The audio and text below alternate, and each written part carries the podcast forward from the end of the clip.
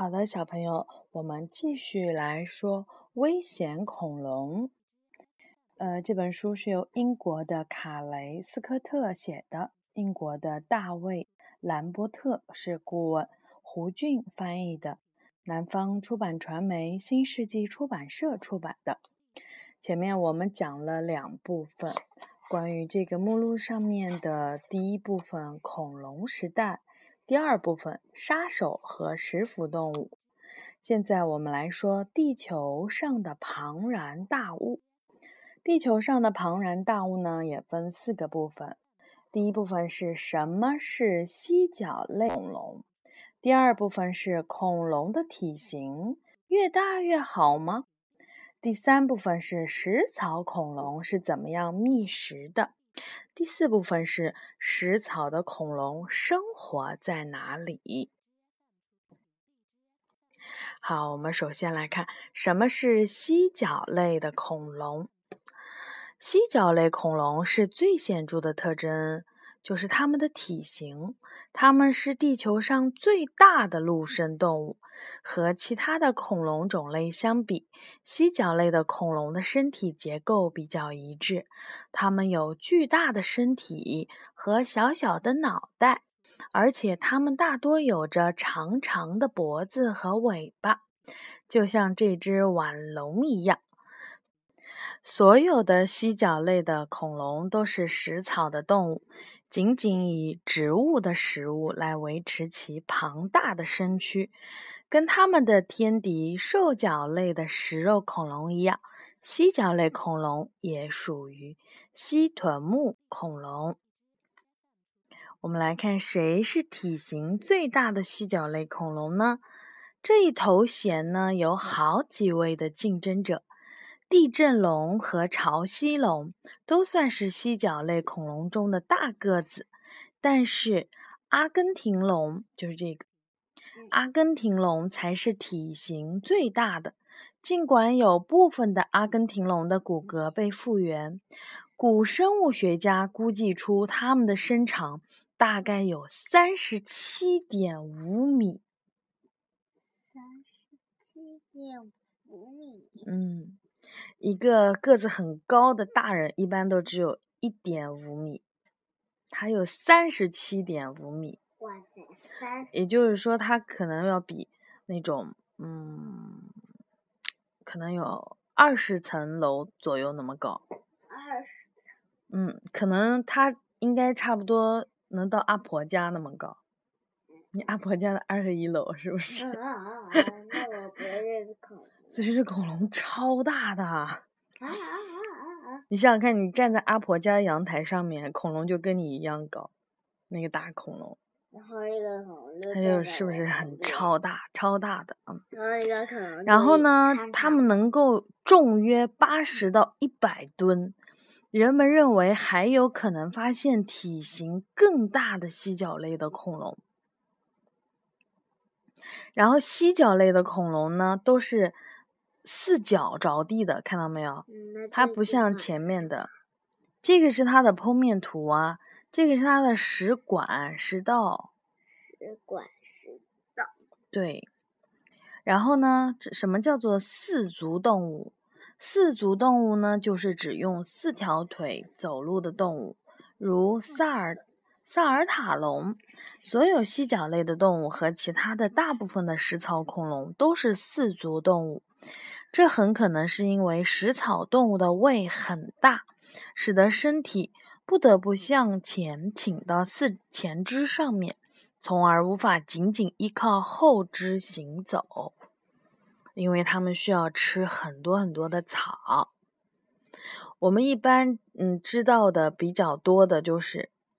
梁龙和这个万龙，还有包括这个马门溪龙，对不对？我们常常把这这种这几种就是脖子特别长的这些恐龙会混在一起吧？对不对？嗯，感觉都长得还蛮像的。虽然像雷龙，但是它头像霸王龙。嗯，对，它嘴张开的比较大一些。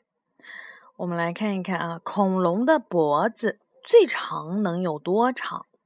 成年的马门溪龙的脖子达到了惊人的长度，有十四米长，由十九块脊柱骨，也就是脊椎组成，比其他任何恐龙的脊柱骨都要多。脊椎通过骨支架相互连接，使得颈部不易弯曲。脊椎是中空的，而且比较薄，从而使脖子能够尽量的轻。挺有意思的。哪种恐龙的尾巴是最长的呢？梁龙的尾巴应该是最长的，它的尾巴能够达到十四米。跟马门溪龙的脖子差不多长。梁龙的尾巴由大约八十块的椎骨组成，越到尾巴的末端越细。梁龙可能利用它的尾巴与长长的脖子来保持平衡，它也用自己的尾巴来抽打袭击者，所以它的尾巴也是还蛮有作用的，对不对？我们看这个，就是这种犀角类的这些恐龙啊，它们的这四四个足都是很强壮的，然后尾巴的肌肉也非常的发达。那么，恐龙的体型是不是越大越好呢？在千万年的时间里，犀角类的恐龙和兽脚类恐龙的体型也越来越大。它们似乎陷入了一场体型的进化竞赛。随着兽脚类恐龙变得越来越庞大、越来越凶猛，犀角类的恐龙为了在遭受进攻时进行反击，体型也变得越来越大。最终，在犀角类恐龙，例如圆顶龙面前，异特龙和其他的兽脚类恐龙都变成了矮子。然而，巨大的身体也存在着缺点，比如说会降低运动的速度。同时，其他的食草恐龙也在不断的进化，形成了用其嗯，形成了其用它来防御的方法。它们变得异常的强壮，或者是非常的敏捷，这样兽脚类的恐龙就抓不到它们了。就这这都是相互的，你看兽兽脚类的越来越大呢，犀角类的也就越来越大，对不对？嗯，这个恐龙就慢慢的站起来。对，这个是这个是说萨尔塔龙能够用后腿站立吗？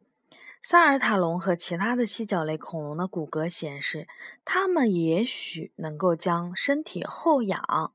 并把身体压在后腿上，然后将前腿从地上抬起，这样能够就能够取到树木高处的叶子。这一些呢，都是科学家们很多这上面恐龙关于恐龙的很多事情啊，比如说它是不是究竟能不能够用后脚站后脚支撑整个身体的重量，前脚用来。够更高的，只是科学家的一个猜测。他有这个猜测，很有可能就是他看见了这个骨骼是这样子的，对不对？但是没有人能够百分之百的确定，知道吧？只要有更新、更完善的这个证据出现。这个是梁龙的前足。这个呢是大象的前足，你看是不是很惊人的相似啊？很相似。对你现在这样看的话，大象还蛮像是那种巨型的那种食草类的恐龙的后裔，是不是？这个是雷龙的足迹。雷龙的足迹。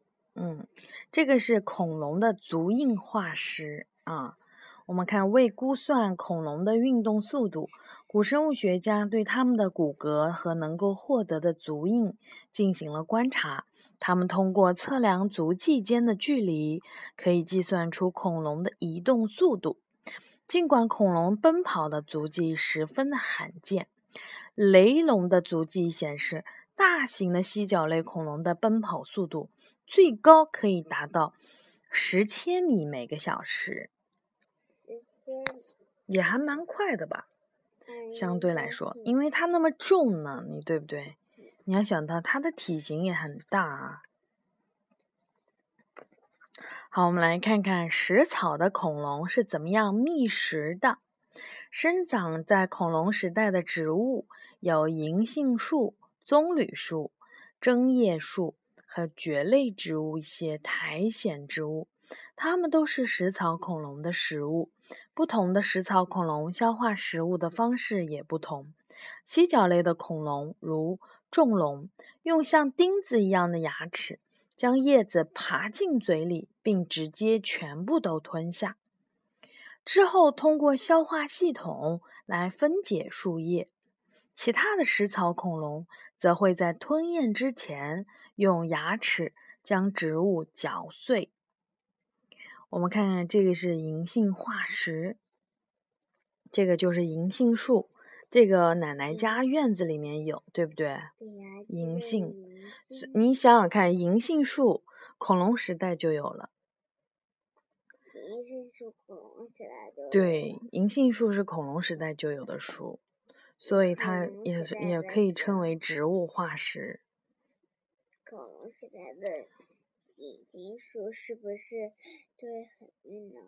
一样的啊，也会就平嗯就是会绿色，然后渐渐的变成黄色，然后就飘落下来，这种都是一样的啊。那可能会不会吃地啥的呢？嗯，我觉得啊，可能性比较小，因为它们的脖子都能伸得很高很长，它们的视野应该是在高处的地方。因为银杏一长的话也蛮高的，对不对？而且它不光是吃银杏树，还有一些其他的树呀。刚刚不是说了吗？还有棕榈树、针叶树，还有一些蕨类植物，还有一些苔藓植物。我们来看看啊，恐龙生活的时期有花和草吗？开花的植物呢，最早出现在白垩纪的早期，西番莲以及一些观花树木，如木兰、山毛榉、橡树、枫树和胡桃，都是早期出现的开花植物。恐龙会吃绿叶植物中新开的花朵。最近来自恐龙粪便化石的一些证据表明，一些犀角类的恐龙也很爱吃草。就是我我们之前那章说的，有一些恐龙是嗯既吃肉也吃草，对不对？杂食性的。这个是薄片龙，对呀，我看过薄片龙的，你看过薄片龙啊？哦，你是在哪里看到的啊？还是在那个你想说没学校好那个霸王龙书里。哦，霸王龙的书里面，薄？片龙里面的那个龙龙的颜色是绿色的，有一种食鱼的海洋生物叫做薄片龙，它的脖子长七米，哇塞！是身长的一半。它能利用长长的脖子来伏击在脖子上方游动的鱼。它是在海里面的。叫薄片龙。我们下次可以查一查，好吗？好关于薄片龙，你喜欢薄片龙吗嗯嗯嗯？OK，那我们可以专门的对薄片龙来搜一下，好吗？嗯，那我们先讲，继续讲下面的内容，好吗？好。好，OK。食草恐龙能够咀嚼食物吗？与人类不同，食草恐龙没有臼齿，它们中许多的成员都不能咀嚼，但是，一些食草恐龙也能用没有牙齿的角质源咬断食物，接着呢，就用面颊里成排的牙齿磨碎食物。它们的牙齿呈粗锯齿状，会因为常年累月研磨坚硬的植物而磨损。现在我们看一下，这个就是磨损的牙齿。磨损这个呢就是好的下齿，这个呢就是磨坏的下齿。这个有点碎的重点是它的下面长在树上。我们来看看这个脖子长长的这个龙啊，叫草齿龙。草齿龙。嗯，它有适合吃草的脖子。长长的脖子有用吗？一些脖子很长的恐龙能把脑袋伸到树木的高处，其他的恐龙，像草齿龙，同样会利用自己的脖子伸到矮身的植物中。草齿龙可能是犀角类恐龙中的祖先，因为它的脖子比之后出现的近亲们都要短得多，所以草齿龙是比较早的。食草恐龙是不是？所以后面越进化，就脖子就越来越长了，因为它们需要够更高的一些植物，对不对？嗯。我们来看看，他说食草恐龙会吞石头吗？这些光滑的石头也叫胃石，是从各种犀角类恐龙的骨架中找到的。恐龙可能是故意吞下这些石头。来促进消化，这些石头在恐龙的消化系统中能够磨碎吃下的植物，但更有可能的是，这些植物会由胃里专门的细菌来消化分解，就和牛的胃是一样的。我们来看一看食草的恐龙生活在哪里呢？在恐龙生活的一点六亿年里，新大陆的出现。创造出了很多不同的环境的栖息地。尽管热带森林是大型的犀角类恐龙最喜欢的栖息地，食草恐龙和食肉恐龙能在这种各种类型的栖息地中生活。一些食草恐龙能够适应很极端的环境，还有一些则不得不离开去寻找新的栖息地。无论是在森林还是在有风的平原。食草恐龙大多一起生活，有时群体数目的甚至能够达到数千只。对，食草恐龙它必须要一集体生活在一起，这样才能够抵御食肉恐龙，对不对？我们来看看啊，地形是如何变化的呢？在白垩期的时期，地球陆地板块开始分裂。出现了若干的大陆板块，这些板块之间的距离比现在呢要稍微近一些。新的恐龙种群在不同的地方产生。以角龙为例，它起源于亚洲，进入北美洲后得以繁荣兴旺。恐龙也会进行迁徙吗？有人认为，厚鼻龙群每年都会进行长约三千五百千米的千古跋涉，从北阿拉斯加迁徙到加拿大，以躲避寒冷黑暗的冬季。等到来年的春天，它们又会重返阿拉斯加，在那里生长，以在那里生长的丰富植物为食。厚鼻龙，宝贝儿，就是咱们在自然博物馆里面看到的那个电影。那个有就是它的那个颈盾上面有一个洞的那个，就是后鼻龙嘛。哦。对，它就是后鼻龙。你记不记得他们就是进行迁徙的？他们有一部分会全一起掉到那个冰里面，给记得了？就是那个，它还发出了警告，它听到了冰裂的声音，对不对？然后它发出了警告，后面的有一些龙就跑到。那个岸上去了，但是有一部分就掉到那个湖里面，结冰的湖里面了。这个也就是后来有一些科学家就是发现，他们为什么会迁徙？因为他们就是集体的这样发生了。就比如说湖底会有很多很多的这个厚鼻龙的骨骼化石，就说明他们一下子掉进来了呀，对不对？嗯。然后我们那天看到的。还有一些什么龙呢？犀角类的恐龙生活在一起吗？有证据表明，多种食草恐龙，包括犀角类的重龙，是成群生活在一起的。作为群体的一员呢，个体动物在遇到捕食者的时候，能够获得更好的保护。